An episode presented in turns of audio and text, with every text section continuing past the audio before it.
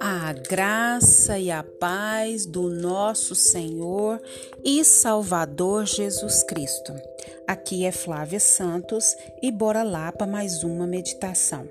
Nós vamos meditar nas Sagradas Escrituras, no livro de Juízes, capítulo 1, versículo 28. E a palavra do Eterno diz: Porém, quando Israel tomou mais forças, fez dos cananeus seus tributários, mas não os lançou fora totalmente. Louvado e engrandecido seja o nome do Senhor. Estamos finalizando, para a glória de Deus, mais uma semana. E que semana! E nós louvamos a Deus por tudo que Ele fez, por tudo que Ele tem feito e por tudo que ele fará. Nós não podemos murmurar, mas nós devemos agradecer ao Senhor. Agradecer por mais um dia, agradecer por mais oportunidade, agradecer porque estamos vivos, falando, andando, porque a nossa família está bem, porque Deus tem nos guardado dessa praga e se você é, foi acometido, Deus tem te dado graça e louvar a Deus pelo pão de cada dia, pelas vestes, pelo calçado, pelo seu quarto, pelos seus pertences pessoais, pela sua cama, pelas suas cobertinhas.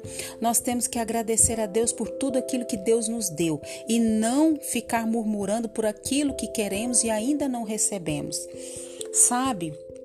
É, nós queremos falar nessa reflexão de hoje sobre os fracassos e sobre as conquistas como fracassamos e como conquistamos as conquistas. Oh, aleluia, glória a Deus. Então, nós vemos aqui no livro de Juízes, vocês sabem que o livro de Juízes é, ele, ele nos relata, né, depois da morte de Josué, filho de Israel, eles, é, Moisés já tinha partido, Josué ficou sendo o sucessor de Moisés e ele avançava com o povo, é, conquistando as terras, conquistando a terra prometida, conquistando o território que Deus falou que eles iam conquistar, ainda tinha muita coisa ainda para conquistar, e aí Agora Josué morre e aí eles vão consultar ao Senhor. Se você vê isso lá em Juízes 1, é, capítulo 1, fala que eles é, tinham que pelejar com ainda alguns inimigos e eles foram consultar o Senhor. Eles foram pelejar contra os cananeus, mas antes deles pelejarem contra os cananeus, eles foram consultar a Deus. Josué morreu, mas Deus não. Então eles consultaram o Senhor e, e sendo assim, eles consultando ao Senhor, eles realmente de fato deviam fazer isso. E não só é, o povo de, de Israel, como nós nos dias atuais, nós devemos consultar ao Senhor para qualquer coisa, seja das coisas mais simples às coisas mais complexas, nós devemos consultar ao Senhor, nós devemos orar ao Senhor, nós devemos buscar a orientação do Senhor, seja para a coisa mais singela, mais simples, as coisas mais complexas. É do ser humano querer viver independente de Deus. Por isso vem os fracassos. O segredo das conquistas, o segredo das vitórias, o segredo da felicidade, o segredo da alegria é você obedecer ao Senhor, é você ter intimidade com o Senhor. Porque como eu vou ouvir alguém que eu não tenho intimidade? Então, quando eu tenho intimidade com Deus, que eu tenho relacionamento com Deus, eu sou íntimo de Deus, eu falo com Deus, Deus fala comigo, logo eu vou é colocar tudo que diz respeito à minha vida nas mãos dele e ele vai me orientar o que fazer, como fazer, de que maneira fazer e que hora fazer. Então, os filhos de Deus, eles não andam guiados por vista, não andam guiados por achismo. Os filhos de Deus, os servos de Deus, os discípulos de Jesus, eles são guiados por Deus. Então, Podem ver que vem ali, se você for vendo, ali pelo capítulo, é, no versículo 8 do capítulo 1, as vitórias, as conquistas, Caleb, e logo vem os fracassos, né? E aí, aqui no versículo 28, fala do capítulo 1 que quando Israel tomou mais força, dos, é, fez dos cananeus seus tributários, mas não os lançou fora. Embora tivessem vindo fracassos após fracassos, estão registrados aí, não quer dizer que Israel não tinha forças para lançar fora os pagãos. O que, que eram os pagãos? Os pagãos eram os hereges, aquele povo ateu, aquele povo incrédulo, aquele povo infiel, aquele povo gentil, né? aquele povo politeísta, aquele povo que acreditava em vários deuses. E nós somos o que? Monoteístas. Nós defendemos a existência de um só Deus e esse Deus, ele é o criador do universo, ele é criador de todas as coisas e ele governa tudo e todos, ele está no comando de tudo, ele está no controle de todas as coisas. Então eles não lançaram fora esses povos pagãos. E isso aconteceu o quê? Simplesmente por causa da desobediência a Deus. Então eles permitiram que os inimigos ficassem. E, e exatamente o que foi que ocorreu? Foi o que o Senhor já tinha dito. E em lugar de Israel ganhar os pagões para o Senhor, os pagãos para o Senhor, os pagãos ganharam o povo de Deus para os seus ídolos pagãos. E o mesmo está acontecendo na igreja moderna, na igreja atual, na igreja dos nossos dias de hoje. Então a Bíblia ela nos ensina é, que, que nós devemos o quê? É, a Bíblia não ensina a gente se isolar do mundo. Mas a Bíblia nos ensina o que? A separação. Nós estamos no mundo, mas nunca devemos ser do. Então, os povos pagãos, eles tinham práticas que eram abomináveis ao Senhor. Eles serviam deuses que eram abomináveis ao Senhor.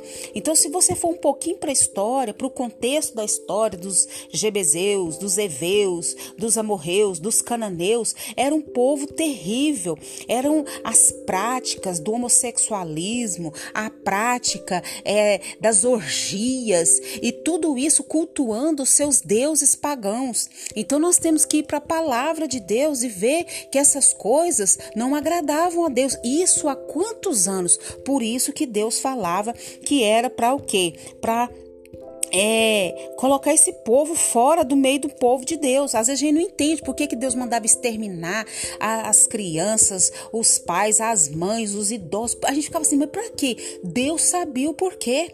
Deus, ele é Deus, ele conhece o hoje, o amanhã, o depois, ele conhece o futuro. E quando ele mandava exterminar um povo, é porque ele sabia quem era aquele povo, quem ele servia, quais eram as suas práticas, práticas abomináveis de ter relações sexuais com os animais, com, com parentes, com sogra, com sogro, é matar os filhos, é sacrificar os filhos aos deuses pagãos, e isso era abominável ao Senhor. Então, o segredo da conquista é em obedecer ao Senhor.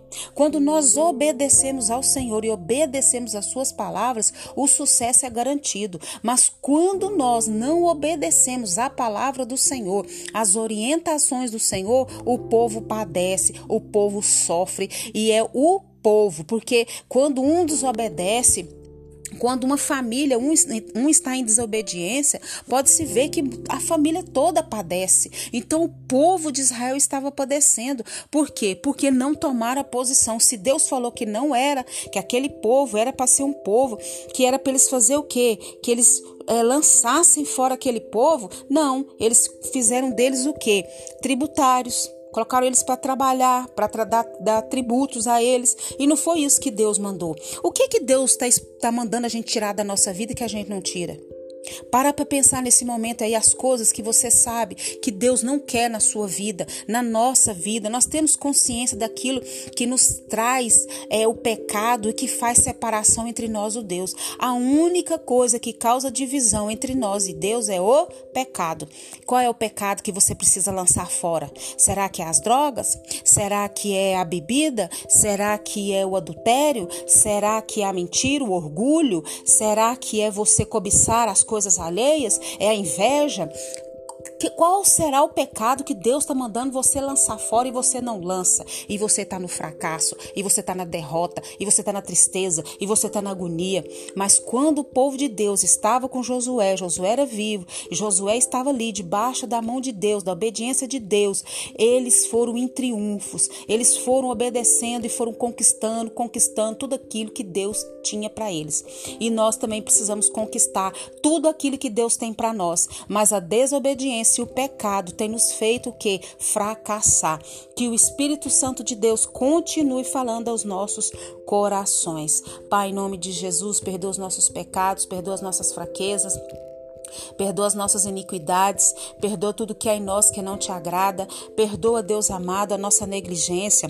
Perdoa, Pai, quando o Senhor nos diz que é para orarmos e nós não oramos, quando o Senhor diz que é para nós lermos a Bíblia e nós não lemos, quando o Senhor diz que é para estudarmos a Bíblia e nós não estudamos, quando o Senhor diz para não mentir, nós mentimos e tantos outros pecados que o Senhor diz que não é para a gente fazer, a gente está fazendo. Que o Espírito do Senhor continue trabalhando. Pai, essa praga está no mundo, esse coronavírus está no mundo inteiro. O Senhor está querendo dizer o quê? Que, que é para a gente se humilhar, que é para a gente se dobrar diante do Senhor, que é para a gente se converter dos nossos maus caminhos. E o que é que nós estamos fazendo? Nós estamos na contramão. Pai, tem misericórdia dos enlutados, tem misericórdia dos doentes, faz a tua grande obra. Pai, nos dá entendimento, nos dá discernimento de fazer não a nossa vontade, mas a tua vontade.